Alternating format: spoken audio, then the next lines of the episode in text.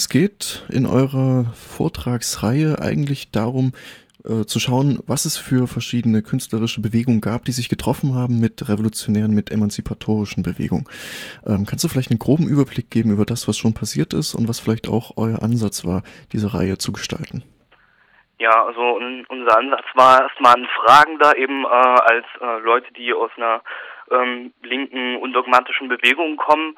Ähm, es gab äh, zuerst den Vortrag mit Martin Büsser, der so einen einführenden Überblick zur Avantgarde gegeben hat. Es gab einen Vortrag zum Surrealismus, einen Vortrag zum Konstruktivismus, einen Vortrag zur situationistischen Revolutionstheorie, ähm, einen Vortrag zu dem Verhältnis von Street Art und Kapitalismus, auch einen Rückblick auf die situationistische Internationale. Und ja, morgen wird es äh, mit Roger Behrens um Adorno und die Kunst geben, um zu gucken, wie eben Adorno auf diese Verhältnisse reflektiert hat. Und am 4. August wird dann nochmal Esther Leslie zu dem wichtigen Kunsthistoriker Walter Benjamin referieren. Ja, da gibst du schon den Überblick, äh, künstlerische Avantgarden des 20. Jahrhunderts ähm, plus praktische Gesellschaftskritik. Das ist das Thema. Situationistische Internationale hast du genannt. Ähm, Sowjetischer Konstruktivismus hast du auch genannt. Ähm, die Frage, die sich dann natürlich stellt, ist, warum soll man sich denn heute überhaupt noch mit diesen Avantgarden auseinandersetzen? Ja, also ich finde, es gibt da ganz viele Gründe. Ähm, ein Grund ist natürlich das, was wir jetzt auch irgendwie gerade vorfinden, also dass diese unheimlich aufgeladene Jahreszahl 2009, also wir haben es da ja irgendwie mit einem super Jubiläumsjahr zu tun, in dem sich die Deutschen irgendwie nochmal ganz besonders bewusst werden wollen, wie deutsch sie eigentlich sind.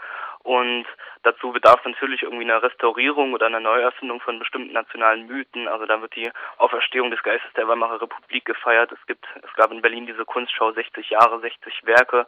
Das Jubiläum des Grundgesetzes wird gefeiert, Mauerfall und so weiter. Und das, auch das Bauhaus wird eben in den Dienst der Nation genommen. Und das ist halt irgendwie ganz klar. Es geht äh, um die moderne Restaurierung von Mythen einer Kulturnation. Also es geht um Kultur. Und ich finde es halt irgendwie ganz klar, dass man da als Mensch mit einem emanzipatorischen Interesse irgendwie dagegenhalten muss. Und da gibt es, ähm, finde ich, mehrere Möglichkeiten. Also eine Möglichkeit wäre halt irgendwie eine antinationale Demo zu machen, was dies Jahr, glaube ich, in Leipzig stattfinden wird. Und so eine Veran also die Veranstaltungsreihe, die wir machen, die ist meines Erachtens eben auch so eine Möglichkeit. Also ähm, was wir eben damit bezweckt haben, ist nämlich ähm, irgendwie Menschen und Gruppen äh, in Fokus zu rücken und sich damit auseinanderzusetzen, die sich eben ganz klar einer nationalen Sache verweigert haben und die auch äh, ganz klar irgendwie eine deutsche oder europäische Kultur stören oder zerstören würde. Also ich denke da an die Dadaisten und besonders äh, Hülsenbeck, der ja irgendwie formuliert hat, wie sehr er eine deutsche Kultur verachtet hat und dass er ihr eigentlich einen Todesstoß versetzen wollte. Ein weiterer Grund, sich mit Avantgarde auseinanderzusetzen, ist natürlich auch irgendwie ein bestimmtes historisches Interesse, also dass man, also ein Interesse, das jetzt nicht nur guckt, was alles Schönes da gewesen ist, sondern das irgendwie in die Vergangenheit guckt, um die Gegenwart überhaupt verstehen zu können und aus der Vergangenheit zu lernen und damit man überhaupt auch gucken kann, was ist heute eigentlich möglich, was haben wir für Handlungsmöglichkeiten, wie muss unsere Kritik aussehen und gerade wenn man heute halt noch ein Interesse an der Emanzipation hat, dann muss man, finde ich, ganz genau in die Geschichte der Bewegung der revolutionären Anläufe reingucken. Und diese Geschichte ist eben halt auch eine ganz klare Geschichte der Avantgardisten. Wobei man da natürlich auch nicht vergessen darf, dass äh, ja emanzipatorische Ziele von einer großen Minderheit äh, getragen werden von Menschen, die derzeit in Deutschland leben. Ihr hattet zum Beispiel die situationistische Internationale äh, mit einem Vortrag äh, in den Blick genommen, wo es aus meiner Sicht äh, schon die Frage gibt, was hat das mit dem Jahre 2009 zu tun? Also es gibt ja bei den Situationisten, ähm, die so um 68 vor allem gewirkt haben, einige Leerstellen, äh, die auch immer wieder kritisiert wurden, an ihnen auch aus, aus der heutigen Zeit kritisiert wurden. Einmal, dass es ähm, ja aus einer frauenrechtlerischen Seite oder aus einer, aus einer ähm, ja, aus so einer Seite relativ schwierig ist, weil es schlicht und ergreifend auch viele Männer waren, die mit so einem Macho-Gehabe unterwegs waren, gleichzeitig aber auch zum Beispiel die Shoah keine Rolle gespielt hat bei der Kritik der situationistischen Internationalen, auch der, bei der Praxis der situationistischen Internationalen, wo sich dann eben die Frage steht, äh, ist es denn überhaupt noch möglich, sich mit solchen Avantgarde-Strömungen so zu beschäftigen, dass man sie eben auch positiv, ähm, ja, sich positiv auf sie beziehen beziehen kann und äh, an sie anzuknüpfen. Naja, also ich denke, man muss auf jeden Fall dazu sagen, dass es irgendwie nicht darum geht, irgendwie im Rückblick jetzt ein romantisierendes Bild irgendwie darzustellen oder oder auch irgendwie, es ist auch überhaupt nicht möglich, irgendwie die historische Avantgarde ähm, zu wiederholen. Und das haben wir also in, also oder in den Vorträgen wurde das auch eigentlich äh, ganz gut also hervorgearbeitet, eben was du genannt hast mit dem Geschlechterverhältnis, das nie reflektiert wurde bei den Avantgardisten, die meistens Männer waren, oder eben ähm, die Lehrstelle, die Auseinandersetzung mit dem Nationalsozialismus Und ja, ich finde, da muss man halt ganz klar die Fehler der Avantgardisten äh, hervorkehren und äh, herausarbeiten und das wäre dann aber eben auch was, woraus man lernen kann für heute. Nun soll es morgen äh, bei einem Vortrag von Roger Behrens um Adorno gehen. Adorno, der ähm, ja klar bekannt ist als, als derjenige, der die Kulturindustrie-Thesen formuliert hat, aber auch als einer, der äh, gesagt hat, dass Kunst äh, eine Art Rückzugsraum darstellen kann, wo man äh, tatsächlich auch noch eine Ahnung davon gewinnen kann, wie es denn ähm, ja, aussehen kann, das bessere Leben. Ähm, was für einen Ansatz wird denn da morgen von äh, Roger Behrens gewählt? Ähm, naja, also ich denke, es geht darum, sich mit Adorno auseinanderzusetzen, einer irgendwie, der die die letzte Ästhetik irgendwie, also die ästhetische Theorie geschrieben hat.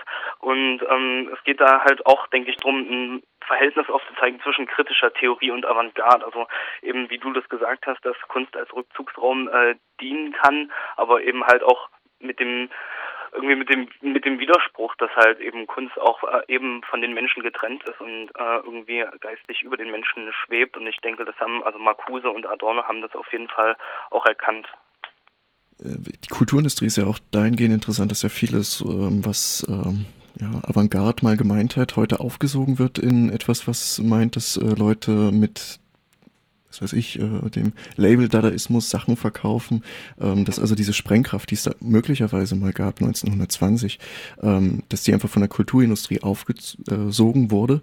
Ähm, gibt es denn aus deiner Sicht im derzeitigen Kunstbetrieb etwas, Momente oder auch Ausstellungen, die ein anderes Bild zeichnen, also wo man tatsächlich in einem ganz konkreten Beispiel feststellen kann, okay, hier haben Leute etwas im Sinn, was äh, in, in der Tradition zum Beispiel der Dadaisten oder des, der situationistischen Internationalen funktioniert?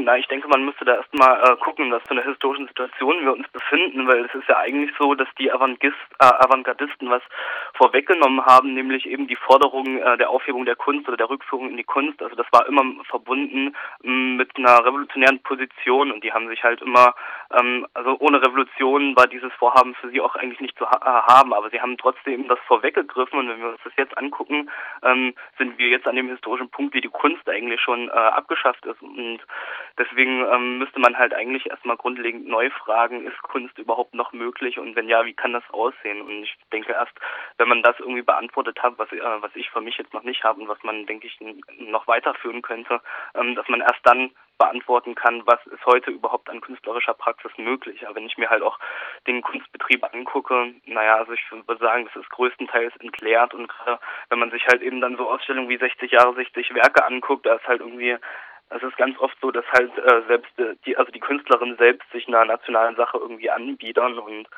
ähm, ich würde tendenziell eher sagen, dass äh, im Moment im Kulturbetrieb eher nichts Positives vorzufinden ist.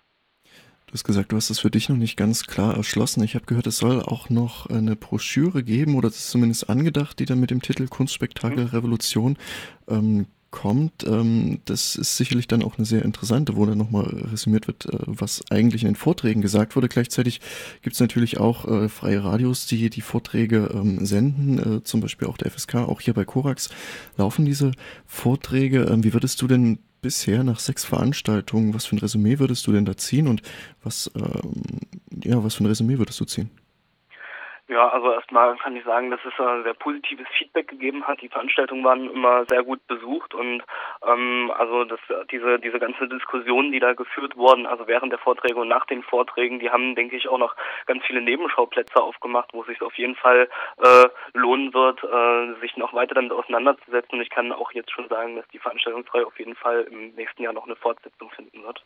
Und darauf äh, kann man natürlich gespannt sein, wie man auch gespannt sein kann auf das, was morgen in Weimar passiert. Roger Behrens wird referieren ab 20 Uhr im ACC. Ähm, das Ganze mit der Frage, wie sich denn ähm, aus der Position Adornos heraus die Frage nach den Avantgarden beantworten lässt. Lukas, ich danke dir für ja, den Einblick, klar. den du uns hier gegeben hast über die Vortragsreihe, die gerade in Weimar stattfindet. Das Ganze unter dem äh, Titel Kunstspektakel Revolution. Lukas, danke dir.